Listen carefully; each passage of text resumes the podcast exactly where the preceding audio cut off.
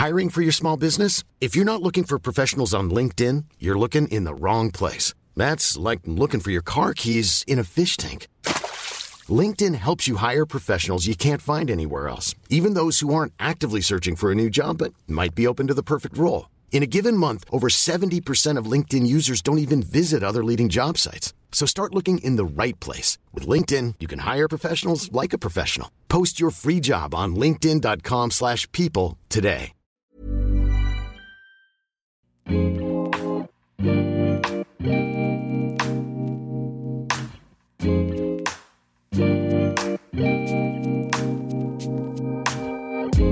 Bonjour à tous, bienvenue sur le comptoir de la psychologie. Aujourd'hui, j'inaugure une nouvelle série sur mon podcast, une série où j'invite des personnes à boire le café chez moi. Donc j'appelle ça le café au comptoir. Bon, même si je n'ai pas de comptoir mais que je reçois les personnes à table, on boit le café et on discute d'un sujet, d'une pratique, d'une thématique. L'idée est donc de recevoir un ou une professionnelle, ou du moins quelqu'un qui a quelque chose à dire sur une pratique, sur une pensée, une technique, un concept, en lien avec la psychologie, la psychanalyse, les sciences sociales, etc. Je pense qu'on va pouvoir élargir ça à énormément de champs. C'est vraiment un partage où j'ai envie de discuter, j'ai envie d'apprendre, j'ai envie d'interroger, j'ai envie de confronter. Et je suis trop contente de sortir de mon tête-à-tête avec mon micro pour être dans un tête-à-tête humain. Pour ce premier épisode de cette série, j'ai reçu euh, Mélanie Gauthier, psychologue clinicienne et hypnothérapeute. Je suis tellement contente qu'elle ait accepté mon invitation. J'ai adoré en apprendre plus sur l'hypnose. On a parlé de la pratique, des représentations, du pourquoi on peut aller voir un hypnothérapeute, comment ça fonctionne, chez qui, etc. Merci encore à elle d'être venue, de s'être prêtée à cet exercice. J'ai eu trop de chance qu'elle accepte. Son site d'ailleurs sera dans les notes du podcast si vous voulez en savoir plus. J'espère que notre conversation va vous plaire. Et moi, je vous laisse rejoindre notre discussion qui a déjà un petit peu commencé.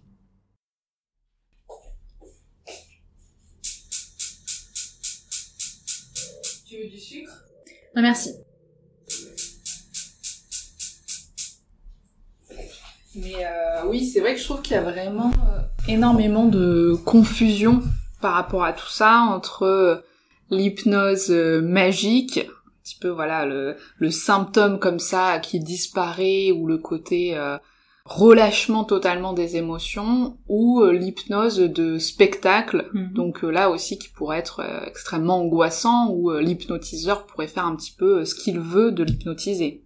Oui, et souvent en plus, l'hypnotisé se souvient pas de ce qu'il a fait, euh, souvent ce qu'on voit dans les, dans les spectacles. Oui, c'est ça en fait, vraiment un côté où il y aurait quelque chose de, de l'ordre d'une intrusion un Mhm. petit peu et qui serait un blanc après euh, dans la mémoire.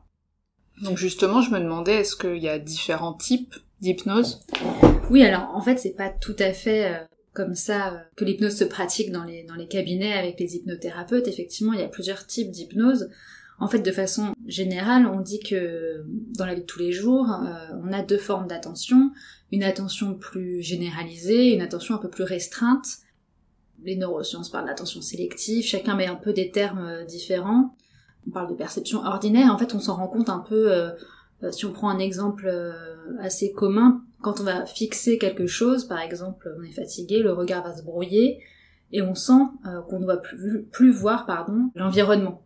Donc le regard se brouille un peu dans le vide, je pense qu'on a tous ressenti ça, et là on se concentre davantage sur les sensations. C'est-à-dire qu'on va un peu éteindre euh, toute la partie du cerveau qui réfléchit, qui raisonne, et on est davantage sur la sensation. Et finalement, ce va-et-vient, on le fait un peu quotidiennement sans même s'en rendre compte. C'est-à-dire que d'un- coup, on va être du côté du raisonnement, de l'intellect, et à d'autres moments beaucoup plus euh, porté sur le corps, sur, euh, sur la perception. Et donc finalement, le travail de l'hypnose, c'est de jouer un peu avec ce, ce mouvement et de le remettre justement en, en marche quand il fonctionne plus très bien. C'est-à-dire qu'on peut voir qu'il y a certaines personnes qui sont un peu bloquées au niveau de la pensée, c'est-à-dire qu'elles vont euh, un peu trop penser, ça ce qui peut être fatigant avec des idées obsédantes par exemple, quand on a une idée qui sort pas de la tête, ou alors au contraire des mots qui vont prendre toute la place un peu dans le corps. et donc l'enjeu à ce moment-là de l'hypnose, ça pourrait être justement de pouvoir soit ramener un peu de sensation à la personne qui pense un peu trop, pouvoir l'extraire un peu, ou alors au contraire de peut-être un peu soulager ce corps qui se fait trop bruyant par moment. Donc, euh, évidemment on est bien loin de, de l'hypnose euh, de spectacle où le l'hypnotisé, on va dire, ne se souvient plus de ce qui s'est passé. Mmh. C'est-à-dire dans l'hypnose thérapeutique, euh, on cherche au contraire à ce que le patient soit acteur. Parce que au début, en tout cas, même à l'époque de, de Freud, on était un petit peu dans, dans cette frontière-là, j'ai l'impression, enfin mhm. surtout au temps euh, de Charcot, où euh, il y avait l'idée quand même d'une mise en scène, avec euh, notamment l'hystérie, donc Charcot qui faisait ses leçons, où et ce côté assez mystique, assez spectaculaire, et pour autant, ça se voulait quand même tendre vers quelque chose de thérapeutique. Oui. Donc ça c'est un petit peu, je, je sais pas si aujourd'hui par exemple, vu qu'après Freud il a vraiment repris l'hypnose mais dans un face à face. Enfin, il a pas repris le, le côté de Charcot de, du spectacle, justement, de la mise en scène. Est-ce que donc Freud était plutôt du côté de l'hypnose aujourd'hui, donc je crois qu'on dit ericksonienne, enfin mhm. c'est comme ça en tout cas la plupart du temps que je vois que sont formés les hypnothérapeutes. Qu'est-ce que t'en penses euh? Alors euh, oui, c'est-à-dire que on, dit classiquement qu'il y a quatre types euh, d'hypnose. donc l'hypnose traditionnelle, hypnose classique, donc un peu cette idée aussi, donc comme tu disais, de, de Charcot, avec des, des suggestions très directes, euh, très autoritaires. On peut même un peu retrouver euh, du coup l'hypnose de spectacle, où il y a une vraie asymétrie entre l'hypnotiseur ou hypnothérapeute et, euh, et le patient. C'est-à-dire que le patient s'en remet totalement au professionnel, à celui qui sait, et il se laisse comme ça complètement aller. Donc effectivement, il y a quand même ce qui est important de le rappeler, une adhésion. C'est-à-dire que malgré l'idée qu'on peut, on peut avoir en tête le fait que la personne ne se souvient plus, ou finalement elle pourrait ne pas avoir été d'accord avec ce qui a été fait, ou elle-même dit euh, qu'elle ne voulait pas faire ça, par exemple, ou qu'elle n'y avait pas pensé, c'est un peu plus compliqué que ça. C'est-à-dire qu'il y a quand même peut-être une partie de la personne qui avait envie de le faire. C'est-à-dire que c'est important de rappeler, et je le rappelle souvent, qu'on ne pourra pas euh, hypnotiser mmh. quelqu'un qui n'a pas envie de l'être, euh, d'ailleurs, le terme hypnotisé me, me plaît pas beaucoup, c'est un peu particulier, mais entre entrer en transe euh, hypnotique, parce que je trouve qu'il y a davantage le côté thérapeutique derrière, euh, on pourra pas lui dire euh, demander son code de carte bleue s'il a pas envie de le donner, par exemple. Ça, c'est impossible.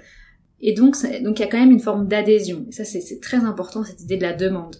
Et donc, pour revenir à l'idée des des différents types d'hypnose. Donc il y a cette hypnose un peu euh, classique de Charcot. Ensuite il y a eu effectivement l'hypnose ericksonienne, avec Milton Erickson, donc qui a créé cette euh, cette forme d'hypnose et qui est très étudiée. C'est l'hypnose qui est la plus étudiée.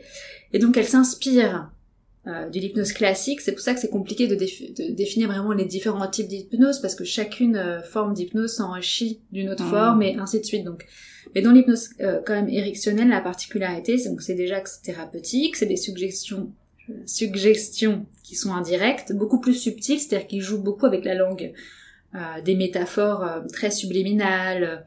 Donc, euh, c'est-à-dire qu'il y a un peu cette idée de laisser croire au patient qu'il est sujet, qu'il décide, mais en même temps, tout en l'emmenant un peu là où le thérapeute a envie qu'il aille.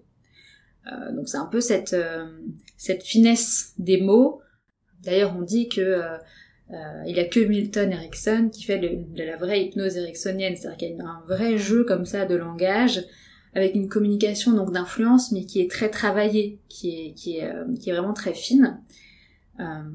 Et puis donc on parle aussi de la nouvelle hypnose, donc qui est un peu plus récente, donc qui a été développée dans les années 1975, et elle qui est plus plus ouverte, c'est-à-dire qu'il y a moins de directivité, les suggestions sont plus euh, euh, ah bon, euh, un peu plus douces, plus évocatrices. Enfin, c'est c'est pas tout à fait la même chose que l'hypnose ericksonienne. C'est il y a moins de cette, cette relation d'influence. Hmm. Et puis on parle aussi, là encore plus récemment, l'hypnose humaniste, où le thérapeute s'adresse directement à, à, la personne, pas forcément à son inconscient, mais davantage à la personne en pleine conscience, euh, et que le patient expérimente un état d'éveil un peu particulier, il n'y a pas de perte de mémoire, il est pleinement présent. Donc je trouve que c'est euh, assez difficile euh, de différencier. D'ailleurs c'est assez rare quand même que l'hypnothérapeute dise qu'il fasse que cette hypnose-là, parce que il a forcément pu lire des choses sur les nouvelles formes d'hypnose, sur les nouveaux textes, qui, les, nouveaux, les nouveaux articles, et donc finalement, j'ai envie de dire qu'il y a autant d'hypnose que d'hypnothérapeute parce que chacun s'enrichit un peu de, de, de, son référentiel théorique. Par hmm. exemple, moi je travaille avec la psychanalyse, donc il y a aussi tout ça qui vient m'habiter, tout ce bagage, et donc finalement euh, c'est pas si, euh, si simple à, à décrypter. Hmm. Comme en tant que justement thérapeute, euh, psy, enfin c'est... C'est-à-dire que quand justement on a beau avoir un bagage théorique, on a beau avoir eu une formation avec euh, certains outils, au final, je trouve que ce qu'il y a de, de, plus important dans l'hypnose, mais comme dans chaque euh, thérapie, c'est la question de la relation, en fait, de toute façon, avec euh, le thérapeute. attends, je vais te servir ton petit café.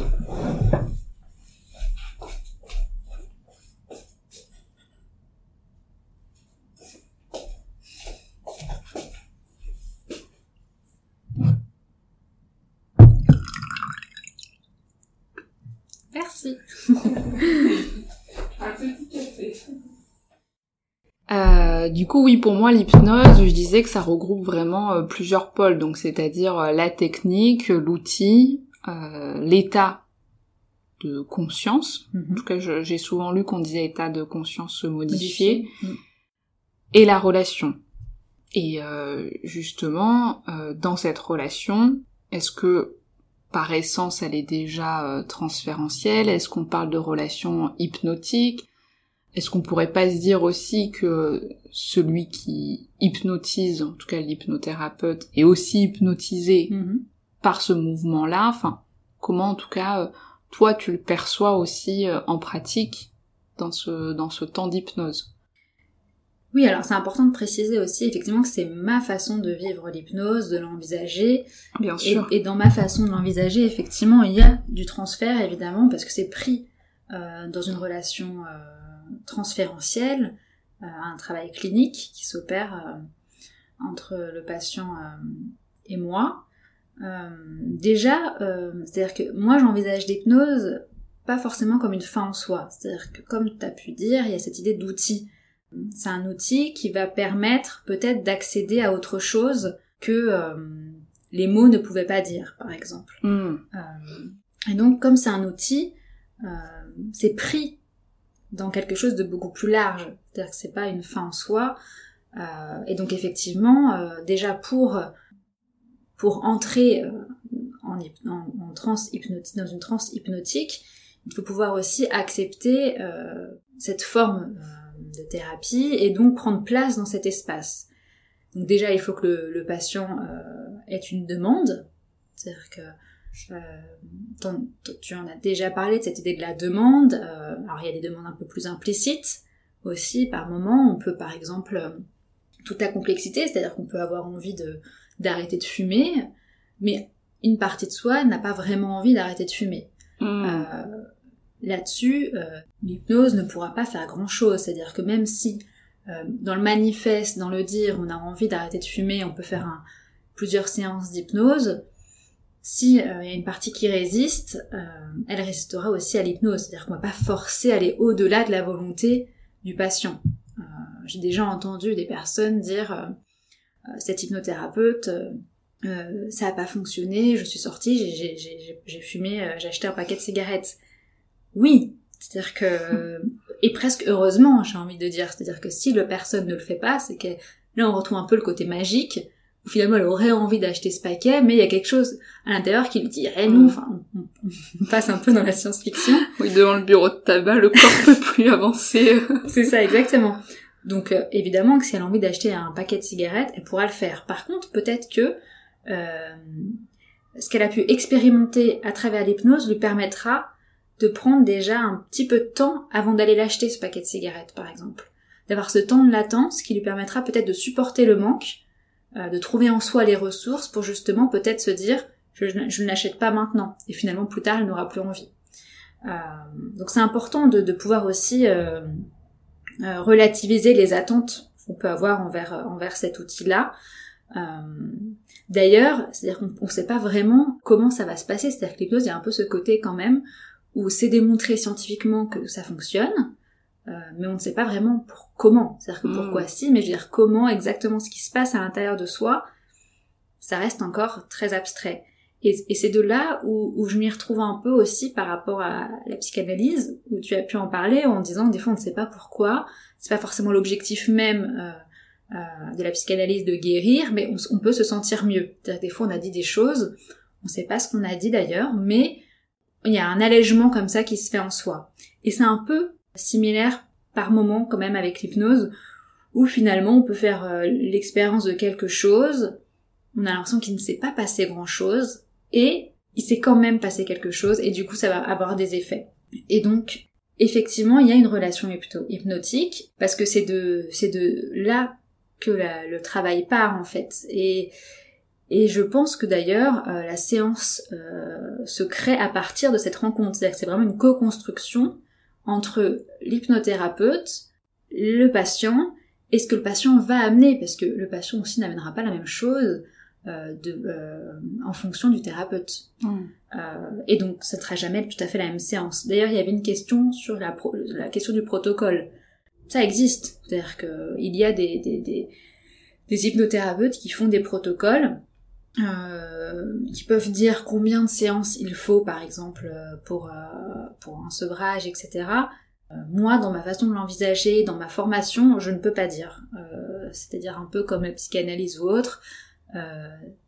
des fois, une séance suffit pour qu'il se passe quelque chose et que le patient n'ait plus envie de fumer ou, ou se sente allégé d'un symptôme. Et des fois, il faut plusieurs, plusieurs séances, voire même des fois une piqûre de rappel un an après pour expérimenter quelque chose en soi. Il n'y a pas de règles. Euh, et d'ailleurs, là où j'ai fait ma formation, souvent il y avait cette idée de, ne pas demander au patient comment ça s'est passé, c'est-à-dire de, le laisser finalement avec son expérience et de le laisser aussi rééprouver ou non le besoin de, de revenir. Et donc, euh, le oui, pour euh, revenir aussi à cette question de est-ce que la transe est partagée finalement entre l'hypnothérapeute et le patient? Oui. Il y a un peu cette idée, comme le, nouveau-né et, la, mère euh, avec Stern, cet accordage affectif, il y a un peu ça aussi dans l'hypnose. C'est-à-dire que euh, l'hypnothérapeute doit aller là où le patient est. Et donc forcément, il est, euh, il est aussi pris dans cette transe à deux, parce que quand même, s'il est trop loin, ça ne se fait pas. Et d'ailleurs, cette idée aussi de, protocole ou autre, j'avais l'exemple, par exemple, d'un hypnothérapeute qui m'avait raconté qu'il avait fait toute une séance sur la mer, sur le bruit des vagues, euh, pour traiter un peu l'angoisse. Et le patient peut parler ou peut ne pas parler, ça dépend de, de, de la séance, du patient, du thérapeute. Et donc il était pris comme ça dans beaucoup de représentations, de métaphores. Et puis la séance s'arrête, donc le patient sort de la transe, et donc l'hypnothérapeute lui demande comment ça s'est passé, et le patient lui répond qu'en fait, euh, il a failli se noyer quand il était petit et du coup c'était pas du tout euh, là où il avait envie d'aller.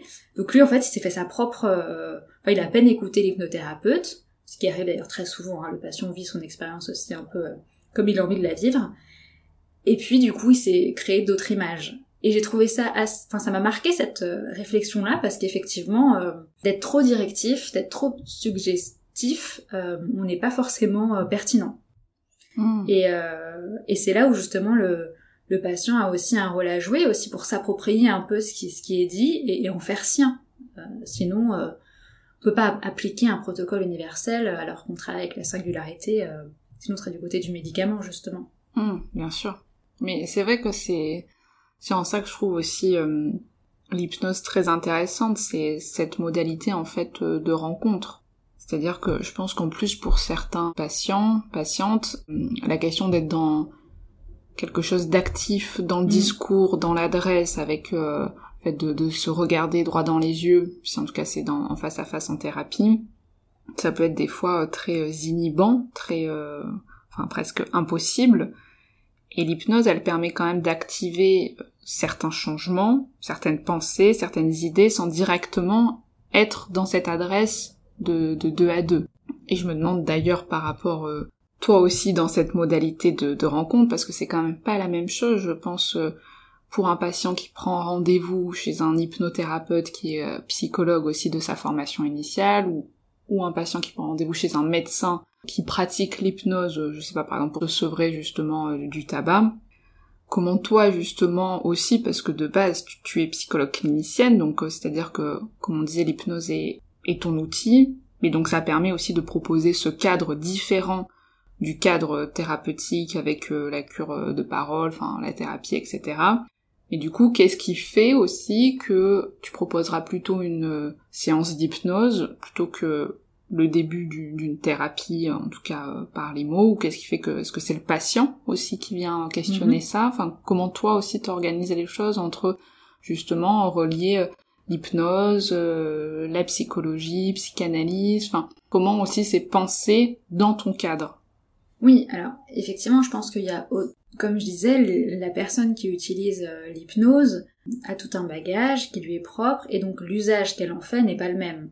Donc forcément, un hypnothérapeute qui n'a pas forcément euh, de formation de, clinicien euh, n'aura pas le même usage mmh. qu'un médecin ou un anesthésiste. Donc après, moi comme je l'envisage, ça dépend, comme tu dis, du patient. C'est-à-dire qu'il y a des patients qui viennent avec cette idée, qui veulent faire de l'hypnose. Alors il y a quand même la question du dire, parce que avant l'hypnose, il y a avant vraiment la séance pure, vraiment où, le patient est en transe, il y a quand même l'entretien. Et l'entretien, il y a aussi tout ce que le patient va dire, va amener, les mots qu'il va choisir, le référentiel, tout ça, ça indique des choses aussi sur le fonctionnement un peu du patient. Et ça va pouvoir aussi être utile pour le, pour justement l'aider à entrer en transe. Et donc il y a aussi la demande du patient. Euh, il y a aussi euh, moi euh, comment je, peux aussi venir, je peux aussi proposer par moi-même une séance quand je sens par exemple peut-être que les mots leur limitent. ou alors qui peut être intéressant de, ramener un peu la question du, du corps aussi, de l'éprouver. Ce que j'aime beaucoup dans l'hypnose justement, cette idée de pouvoir un peu se reconnecter avec ce corps qui est un peu des fois silencieux ou un peu trop loin, parce que dans l'idée de la psychanalyse, il y a quand même l'idée de pouvoir se laisser aller à tout dire sans finalement euh, s'écouter, ce qui est très dur. Hmm. Euh, souvent, euh, voilà, on arrive en séance, on a envie de dire des choses, on a presque préparé la séance, donc c'est un peu déroutant aussi d'arriver, de, ne pas dire, en tout cas de ne pas savoir quoi dire, d'ailleurs c'est là où on en dit beaucoup plus. Et donc il y a un peu cette idée aussi où des fois ça peut faire permettre aux patients de faire ce pas de côté, de pouvoir un peu se laisser aller, et d'ailleurs, c'est ce qui me parle beaucoup, cette idée aussi de se laisser aller aussi dans l'hypnose, c'est-à-dire un peu à l'image du rêve, où on contrôle pas forcément ce qui vient. L'hypnose, ça peut être ça, c'est-à-dire qu'il y a des images qui peuvent venir, qui sont pas forcément celles auxquelles on s'attendait, donc ça peut être aussi euh, violent par moments, assez effractant. Euh, c'est pour ça que je trouve important qu'on ait une formation de clinique derrière pour aussi pouvoir supporter ce que le patient va amener. Il peut avoir des réminiscences euh, d'angoisse, des souvenirs. Alors, faut un peu se méfier avec l'idée des souvenirs parce que quand même il y a hmm. la distorsion de la mémoire, etc. Mais en tout cas, que ce soit réel ou pas, c'est pas tant ça la question, c'est qu'il sait pas si c'est réel pour le patient, en tout cas, dans sa réalité interne. Et donc, il faut pouvoir le supporter après. Donc, il y a l'avant-séance, si on parle que de l'hypnose, la transe en elle-même, et l'après aussi. Parce que ça peut aussi permettre un levier pour peut-être en dire quelque chose. Et, et, et être utilisé dans la cure de parole. Donc finalement, moi je les dissocie pas vraiment. C'est-à-dire que ça peut, euh, ça peut être intégré dans la cure de parole, euh, en tout cas tel que je l'envisage. Ça peut ne pas du tout être proposé au patient s'il euh, n'y a pas nécessité, ou ça peut aussi être envisagé comme une bithérapie. C'est-à-dire qu'un autre praticien qui pratique l'hypnose, ou alors la cure de parole, et du coup les deux peuvent, peuvent être travaillés ensemble. Ça peut aussi être intéressant. En tout cas, on n'y vient pas forcément chercher la même chose non plus. Donc après, ça c'est aussi au, patient de, de, de, réfléchir un peu à ce qu'il attend de ces séances. Oui. En fait, ce que je trouve assez euh, singulier aussi avec l'hypnose, c'est justement cette question du, du donné, de, de la part assez euh, active aussi euh, dans la relation thérapeutique du psychologue, enfin là qui est hypnothérapeute, qui je trouve est, est assez différente par rapport à dans un cadre face à face où la parole règne et que surtout il y a l'idée que le patient dépose quelque chose et que nous on se veut aussi dans la réception de, de ce discours, de ce qui est adressé.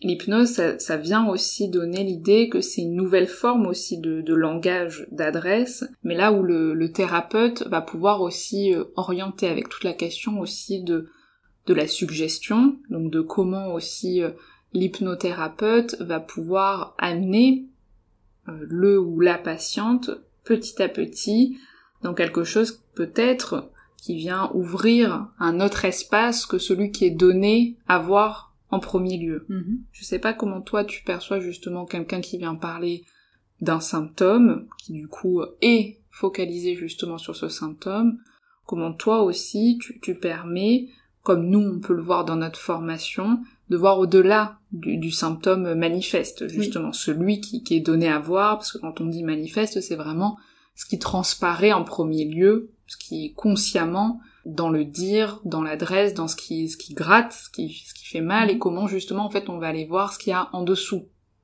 Oui, c'est très important ce que tu dis parce qu'effectivement, euh, je pense que c'est une richesse aussi de notre formation de pouvoir entendre ce discours un peu latent, un peu effectivement euh, euh, ce double discours en tout cas. Et si je reprends l'exemple du sevrage par exemple du tabac, ça paraît assez simple en soi, on veut arrêter de fumer, pourtant il y a autre chose derrière, c'est-à-dire pourquoi la personne a commencé à fumer, qu'est-ce qui se passe avec cette dépendance, pourquoi le tabac, et c'est rarement simple. Ça s'est toujours pris un peu dans euh, d'autres enjeux euh, qu'il faut pouvoir euh, qu'il faut pouvoir appréhender pour peut-être développer justement qu'il faut pouvoir entendre pour pour essayer de, de, de faire émerger quelque chose dans la séance. Après, il y a quand même l'idée que c'est le patient qui a la solution. Et ça, c'est important à dire parce que il n'y a pas, euh, il y a pas cette toute puissance du thérapeute, un peu aussi comme, euh, comme dans notre formation clinique, cette idée quand même que effectivement, il y a cette idée que euh, le, le, thérapeute a le savoir, mais le savoir c'est le patient qui l'a, c'est-à-dire que il peut-être pas au courant qu'il l'a et il est bien caché, mais tout l'enjeu du thérapeute c'est de, de l'aider à se révéler en tout cas. Et c'est un peu cette idée aussi, en tout cas comment euh, j'envisage, j'appréhende l'hypnose, c'est l'idée que finalement, d'ailleurs c'est ce que dit Roustan, qui est un psychanalyste qui a abandonné la psychanalyse pour faire de l'hypnose, et son témoignage est, très très intéressant, ses livres sont, passionnants, et il y a cette idée que le patient a le plan de construction en fait, en lui, euh, son plan de construction pour aller bien, pour être en accord avec, avec lui-même, une forme de justesse comme ça, mais qui, il est un peu dans cet entre-deux. C'est-à-dire que le mouvement de la vie est figé. Et donc tout l'enjeu, c'est de se remettre en mouvement. Et le thérapeute est là pour soutenir cette mise en mouvement. Elle n'est pas là forcément pour la diriger, euh, parce que finalement on n'a pas la réponse. On n'a pas ce plan de construction. Par contre, euh, avec les suggestions indirectes, euh, on peut aider le patient à se réapproprier quelque chose en lui. Et ça peut mettre du temps, comme ça peut être très rapide. Il y a cette notion d'attente qui est importante, euh, qu'il souligne beaucoup. Alors ça paraît un peu mystique, mais il y a un peu cette idée d'attente, c'est-à-dire qu'on attend que quelque chose en soi va se produire. Et c'est cette attente qui ouvre euh, aussi euh, l'esprit et qui du coup, c'est une attente active. C'est pas une attente où on est passif, on ne fait rien. C'est qu'on attend qu'il y ait quelque chose qui se passe. Et donc on a un peu dans ce futur qui n'est pas encore, mais, mais, qui va arriver. C'est-à-dire que et puis il faut aussi que le thérapeute soit persuadé que, que le patient peut changer. C'est-à-dire que à partir du moment quand même où le patient entre dans le cabinet, c'est qu'il y a cette demande, qu'il y soit prêt ou pas, en tout cas il y a ce plan de construction qui est là en lui. Et du coup, il faut pouvoir aussi euh, respecter euh, la temporalité. C'est-à-dire que de pas être trop directif, c'est aussi respecter la temporalité de chacun, parce que peut-être que finalement, ce sera possible, mais plus tard. Et d'ailleurs, ça se fera peut-être plus tard grâce à la séance d'hypnose. Ça s'est pas fait dans l'immédiat, mais il y a quelque chose qui va se passer plus tard. Et donc, c'est un peu cette idée aussi de réouvrir, de remettre du mouvement, un peu comme avec cette idée du symptôme dont tu parlais dans d'autres podcasts. L'exemple, par exemple, de la douleur. la douleur, c'est une des indications euh, très utilisées dans l'hypnose parce que effectivement, par exemple, quelqu'un qui a très mal à l'épaule va, avoir une attention focalisée, pardon, focalisée sur cette douleur et donc, ça va prendre toute la place. Toute son économie psychique sera orientée autour de cette douleur, qui même peut-être aura des conséquences sur sa vie personnelle, familiale, voire des bénéfices secondaires, Donc il ne s'agit pas non plus peut-être d'arrêter toute douleur, de, supprimer cette douleur, mais peut-être de faire un petit peu un pas de côté et d'aller observer un peu ce qui se passe dans ce genou finalement qui est silencieux, qui ne demande rien à personne mais qui fonctionne et qui nous porte tous les jours. Et donc réouvrir, donc là on retrouve un peu cette idée de perception un peu élargie, et d'aller ressentir, observer de l'intérieur ce qui se passe avec ce genou. Et donc finalement c'est un peu de pouvoir dévier, euh, ressentir son corps autrement. Alors, ça dépend aussi après de, tout à chacun, c'est-à-dire qu'il n'y a pas de chemin euh, tout fait, il faut pouvoir le créer, le co-construire, et puis surtout, euh, peut-être que la séance suivante sera encore un autre chemin à prendre, enfin voilà, c'est une expérience, un éprouvé qui, est presque difficile aussi à mettre en mots, parce que finalement on n'est pas chez le patient, et même si nous, euh, on va donner des indications un peu indirectes, assez larges aussi, pour que le patient puisse s'y retrouver, finalement il n'y a que lui qui fait l'expérience de ce qui se passe.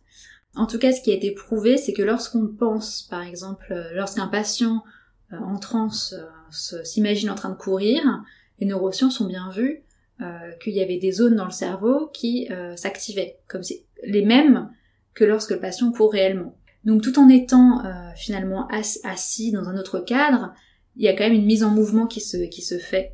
Et il y a quand même cette notion de retrouver une forme d'équilibre avec soi, sachant que la vie est faite de déséquilibre. Donc c'est pour ça qu'on ne peut pas dire que c'est réglé généralement une bonne fois pour toutes. Dans la vie, on tend toujours à être en déséquilibre, ce qui n'est pas forcément négatif. Et donc à chaque fois, il faut retendre à cet équilibre qui est en mouvement et ainsi de suite. Et heureusement d'ailleurs, c'est ça la vie. Et donc l'hypnose accompagne de ce côté-là. Hmm. Et je trouve que c'est très intéressant cette notion de un patient qui justement euh, se voit en train de, courir peut aussi ressentir donc euh, mhm. la ressource, les bénéfices du fait d'être dans cette décharge, je sais pas, de, de courir. Et c'est en ça aussi que je trouve que l'hypnose vient jouer, c'est vraiment cette idée aussi d'une proposition d'un état aussi à certains moments donnés, qui est pas si éloigné que ça, je trouve, de justement une thérapie qui se base sur la parole, donc dans le face-à-face, encore une fois, avec un psychologue, parce que je trouve que dans l'hypnose, il y a quand même l'idée de se laisser aller dans une relation de, confiance quand même avec euh, l'hypnothérapeute. Exactement. Et que celui qui hypnotise, donc l'hypnothérapeute, propose aussi certaines situations en disant par exemple à ce moment-là euh, je sais pas, il y a un calme qui peut s'installer en soi, je, je sais pas exactement comment c'est dit, mais en tout cas, essaye aussi de, de dire au corps qu'il y a quelque chose qui peut se, mhm. se, relâcher, dire à la tête qu'il y a quelque chose qui peut un petit peu partir pour une proposition aussi euh, d'image, de son, de représentation. Et je trouve que ça, c'est une valeur thérapeutique très importante qu'on peut utiliser aussi en tant que, que thérapeute psychologue c'est-à-dire une proposition à certains moments donnés d'émotions, d'affects, c'est-à-dire euh, avec des patients qui peuvent peut-être raconter quelque chose et, et que le psychologue peut dire c'est ok d'une certaine façon. Là, en tout cas, ce que vous vivez, ça peut être entendu quelque part, ça peut être aussi euh, rassurant ce qui a pu se passer euh, dans telle situation. Ou à l'inverse, des fois, peut-être que un ou une patiente peut raconter une situation avec beaucoup de colère ou quelque mhm. chose comme ça, et donc en tant que psy de pouvoir dire bah peut-être aussi que là ça a dû être angoissant aussi cette situation, on voit à quel point la personne peut s'en saisir aussi pour vivre cette émotion et donc dans le côté aussi euh, ressources, donc induire aussi le fait par les mots, par le regard, les gestes, donc euh, ce qu'on amène à la personne, l'idée d'une réassurance que, ça va aller, et, est ce que ça peut provoquer aussi euh, chez la personne comme un état interne qui va pouvoir euh, s'installer. Donc c'est vrai que dans, ce que tu dis aussi, c'est j'imagine que pour une situation justement de, sevrage ou de stress, parce que certains peuvent venir aussi demander une, une séance d'hypnose, je sais pas, avant un examen, enfin mm-hmm. pour, pour se préparer aussi, c'est-à-dire de, de proposer qu'à ce moment-là, ce, cette situation-là va pouvoir être ok, va pouvoir être vécu avec une forme de, de légèreté et qu'on va pouvoir en fait se rassurer et donc se donner les outils pour qu'après peut-être aussi le ou la patiente puisse être dans un état peut-être d'auto-hypnose aussi avant l'examen, si on continue avec cet exemple-là, de se dire qu'en fait il y a déjà en lui des ressources une façon de se sécuriser, ce qu'il a pu expérimenter avec l'hypnothérapeute, qu'il va pouvoir réutiliser avant. Exactement. Et puis c'est important ce que tu dis parce que Effectivement, cette question, par exemple, de l'examen, c'est un exemple intéressant. Il y a beaucoup de façons de, de, de, de traiter la peur de l'examen chez toi, par exemple, n'est pas la même que chez mm. moi. Et du coup, le, discours qui va accompagner cette demande, euh, finalement l'angoisse euh, de l'examen, qui, qui, peut être assez partagée, n'est pas du tout similaire. Et ça va être peut-être pour, euh, pour un patient de justement le mettre en situation d'examen lors de la séance d'hypnose, qu'il puisse expérimenter peut-être le temps, cette angoisse, la vivre, et finalement la faire sienne, l'accepter, effectivement, que, comme tu dis, c'est ok, on est angoissé pour un examen, en même temps, c'est un peu rassurant aussi d'être angoissé, hmm. c'est-à-dire qu'on a envie de le réussir et qu'il compte. Euh, ou alors, ça peut être aussi, finalement, qu'est-ce qu'on craint avec cet examen? Peut-être la peur de l'échec, est-ce que c'est l'échec? Et dans ce cas, expérimenter qu'on n'arrive pas à faire cet examen, ou alors qu'on le, rate. Et c'est ok aussi, et du coup, ça peut aussi euh, rassurer cet examen, relativiser un peu finalement euh, cette peur de l'échec. Donc il y a beaucoup de, de voies en fonction de ce qu'on y met dans cette peur de l'examen, et ce qu'on y met c'est très subjectif. Et je trouve que euh, notre formation nous permet d'entendre justement tout ce discours latent, l'imaginaire un peu associé, et on, va utiliser, cet imaginaire dans la séance. Et donc c'est pour ça que finalement c'est une séance qui est très singulière parce que c'est l'imaginaire, notre propre imaginaire, quand même, mais surtout celui du patient. Et, et, et les mots du patient qu'il va utiliser, ses références, ses associations. Par exemple, quelqu'un qui dit j'en ai plein le dos, on peut le prendre au pied de la lettre, on peut l'entendre un peu autrement. Et du coup, l'hypnose permet, euh, un peu comme avec la psychanalyse, de, de, de, jouer avec les mots et de pouvoir aller un peu plus loin dans euh, simplement enlever la douleur et, et, même voir un discours un peu absurde, un peu euh, confusionnant. C'est ça qui va aider aussi à relâcher certaines défenses et à pouvoir entrer dans ce processus-là de transhypnotique, donc de dissociation, pas au sens psychiatrique, mais au sens vraiment où, on met un peu cette, cette, conscience de côté et on parle un peu à, l'inconscient, justement. Et effectivement, l'auto-hypnose, c'est très important, parce que l'idée, c'est pas de créer une relation de dépendance entre l'hypnothérapeute et le patient. D'ailleurs, il y a beaucoup de personnes qui regardent des vidéos euh, sur YouTube où il y a des hypnothérapeutes qui font des séances qui sont super et du coup qui s'en servent pour traiter les insomnies et qui peuvent après par la insomnie ou autre d'ailleurs, mais qui peuvent par la suite réutiliser à d'autres moments. Refaire l'expérience, soit même avant un examen par exemple, quand on a déjà une séance ou autre, de cet état d'apaisement, de dire c'est ok avec ça et l'auto-hypnose, c'est aussi le travail de l'hypnothérapeute de pouvoir la travailler pour que plus tard le patient puisse l'utiliser à bon escient euh, peut-être traiter certaines douleurs, faire une petite séance soi-même le soir avant de dormir quand on sent qu'on est un peu trop saturé d'informations. Et donc c'est là où c'est intéressant. C'est-à-dire qu'on peut aussi un peu s'émanciper par la suite de l'hypnothérapeute. Et là, euh, pour l'hypnothérapeute, euh, c'est gagné. C'est-à-dire quand le patient peut reproduire, déplacer un peu, s'approprier cet outil, c'est super. Hmm. Et oui, pour l'auto-hypnose, c'est que c'est vraiment très intéressant. Mais aussi, donc il faut pouvoir euh, se ressaisir de cette situation d'auto-hypnose, donc euh, s'en servir de nouveau, et également il faut pouvoir euh, peut-être être entré aussi dans la séance d'hypnose, parce que est-ce que c'est possible aussi d'être en séance d'hypnose, mais en même temps de rester à la surface Parce que mhm. par exemple, j'avais un patient, donc bon c'était pas avec moi parce que je suis pas hypnothérapeute, mais qui me racontait une séance d'hypnose qu'il avait vécue, où il ne s'était pas du tout senti concerné par le discours, par le, signifiant, les symboles de l'hypnothérapeute, c'est-à-dire qu'il y avait quelque chose où, euh, oui, c'était un moment où il entendait ce que lui disait l'hypnothérapeute, mais justement, il entendait trop, en fait. Il était vraiment dans quelque chose de, je, suis collé aux mots, mais ces mots ne, m'appartiennent pas forcément, ne, ne, sont pas les miens, euh, c'est-à-dire qu'il n'y avait pas une image symbolique qui pouvait se faire parce que il y avait cette forme de, de distance et donc on pourrait se dire, est-ce qu'aussi, euh, suivant les situations, suivant les personnes, est-ce qu'on est plus ou moins apte à rentrer dans une situation d'hypnose? Est-ce que certaines personnes sont euh, pas du tout euh, hypnotisables? Ou est-ce qu'en fait tout le monde peut l'être, mais c'est aussi peut-être une, façon de se défendre aussi de, cette rencontre-là? Ça c'est vraiment quelque chose aussi que, que je peux trouver intéressant. Oui, il y, a, il y a, plusieurs choses dans, dans, ce que tu amènes. Il y a effectivement la question de la réceptivité de chacun. Alors il y a un peu cette idée où on aime à croire que nous on ne serait pas, on ne pourrait pas mm. être hypnotisable. C'est-à-dire que et, et, que je peux entendre, c'est-à-dire que ça c'est vraiment une phrase qui revient souvent. Moi ça ne marche pas, mais en même temps heureusement, encore une fois, que tout le monde ne veut pas entrer euh, en soi euh, comme ça. Mm. Euh, Mais c'est vrai que oui, ça fait un petit peu toute puissance aussi du sujet. De euh, non, non, vous, vous ne pourrez pas entrer en moi. Euh, non, non, vous n'avez pas accès à ce qui peut se passer. Mais souvent, je les rassure, c'est-à-dire que s'ils n'ont pas envie, mm. bien sûr qu'on ne rentrera pas. Et d'ailleurs, on ne rentre pas en, l'autre. C'est mm. important de le préciser. C'est-à-dire que on peut soutenir quelqu'un, mais si la personne n'a pas envie euh, de nous entendre, elle ne nous entend pas. Ou alors, comme tu dis très bien, on entend tellement que finalement on ne s'entend plus. Mm. Alors quand même, tout le monde peut faire l'expérience de l'hypnose. Par contre, pour certains, ça prend plus ou moins de temps, parce que, comme tu disais, il y a les défenses, et on n'est pas prêt forcément tous en même temps euh, à faire l'expérience de l'hypnose. Pour certains, il y a plus ou moins de défense, hein. il y a des gens plus défendus, moins défendus. Donc il faut aussi pouvoir accepter de se laisser aller, euh, entrer en confiance avec l'hypnothérapeute. Hein. Peut-être que si avec un hypnothérapeute ça ne fonctionnera pas, mais avec l'autre ça fonctionnera un peu mieux. Mais j'ai envie de dire, comme avec n'importe quel thérapeute, c'est-à-dire que c'est une rencontre.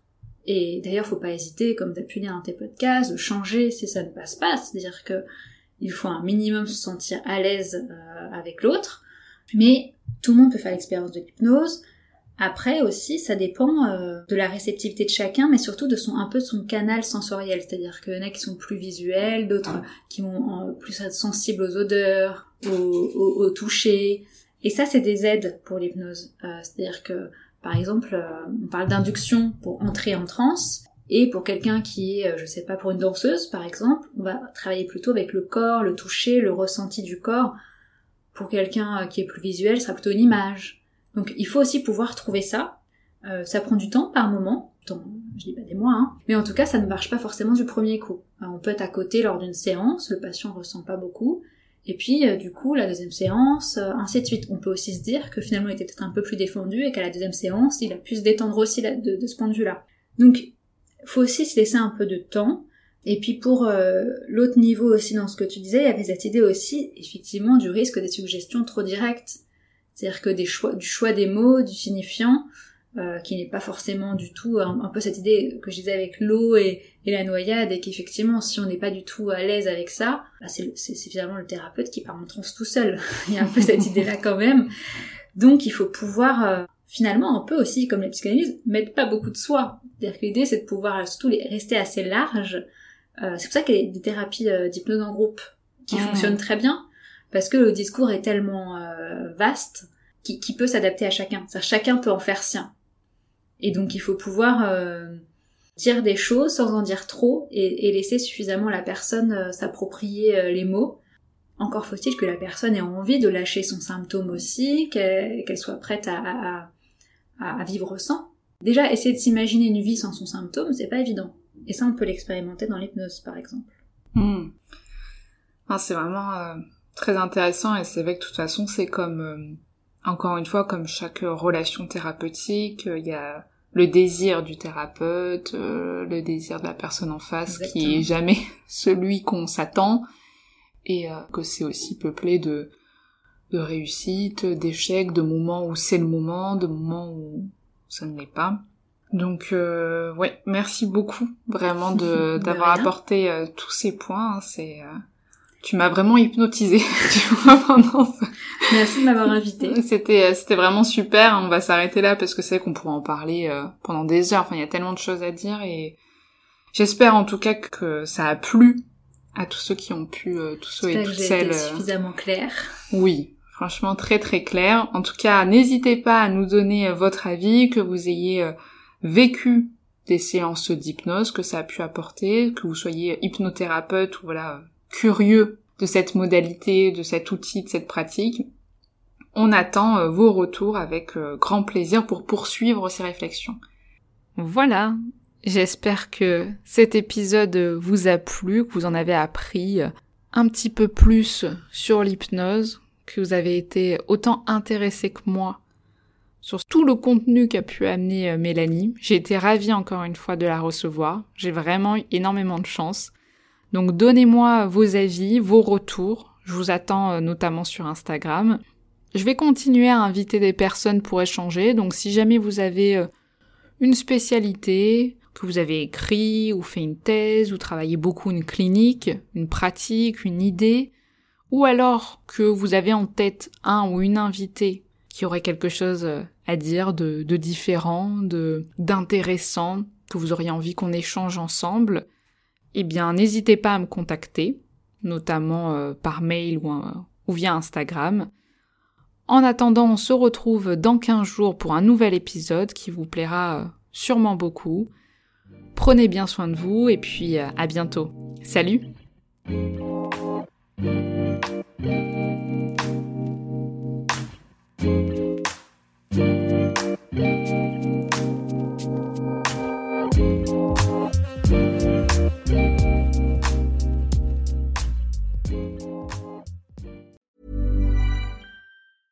Mom deserves the best, and there's no better place to shop for Mother's Day than Whole Foods Market. They're your destination for unbeatable savings, from premium gifts to show-stopping flowers and irresistible desserts. Start by saving 33% with Prime on all body care and candles. Then get a 15-stem bunch of tulips for just $9.99 each with Prime. Round out Mom's menu with festive rosé, irresistible berry chantilly cake, and more special treats. Come celebrate Mother's Day at Whole Foods Market.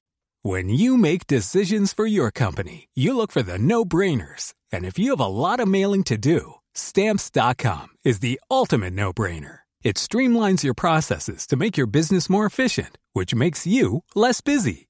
Mail checks, invoices, legal documents, and everything you need to keep your business running with stamps.com.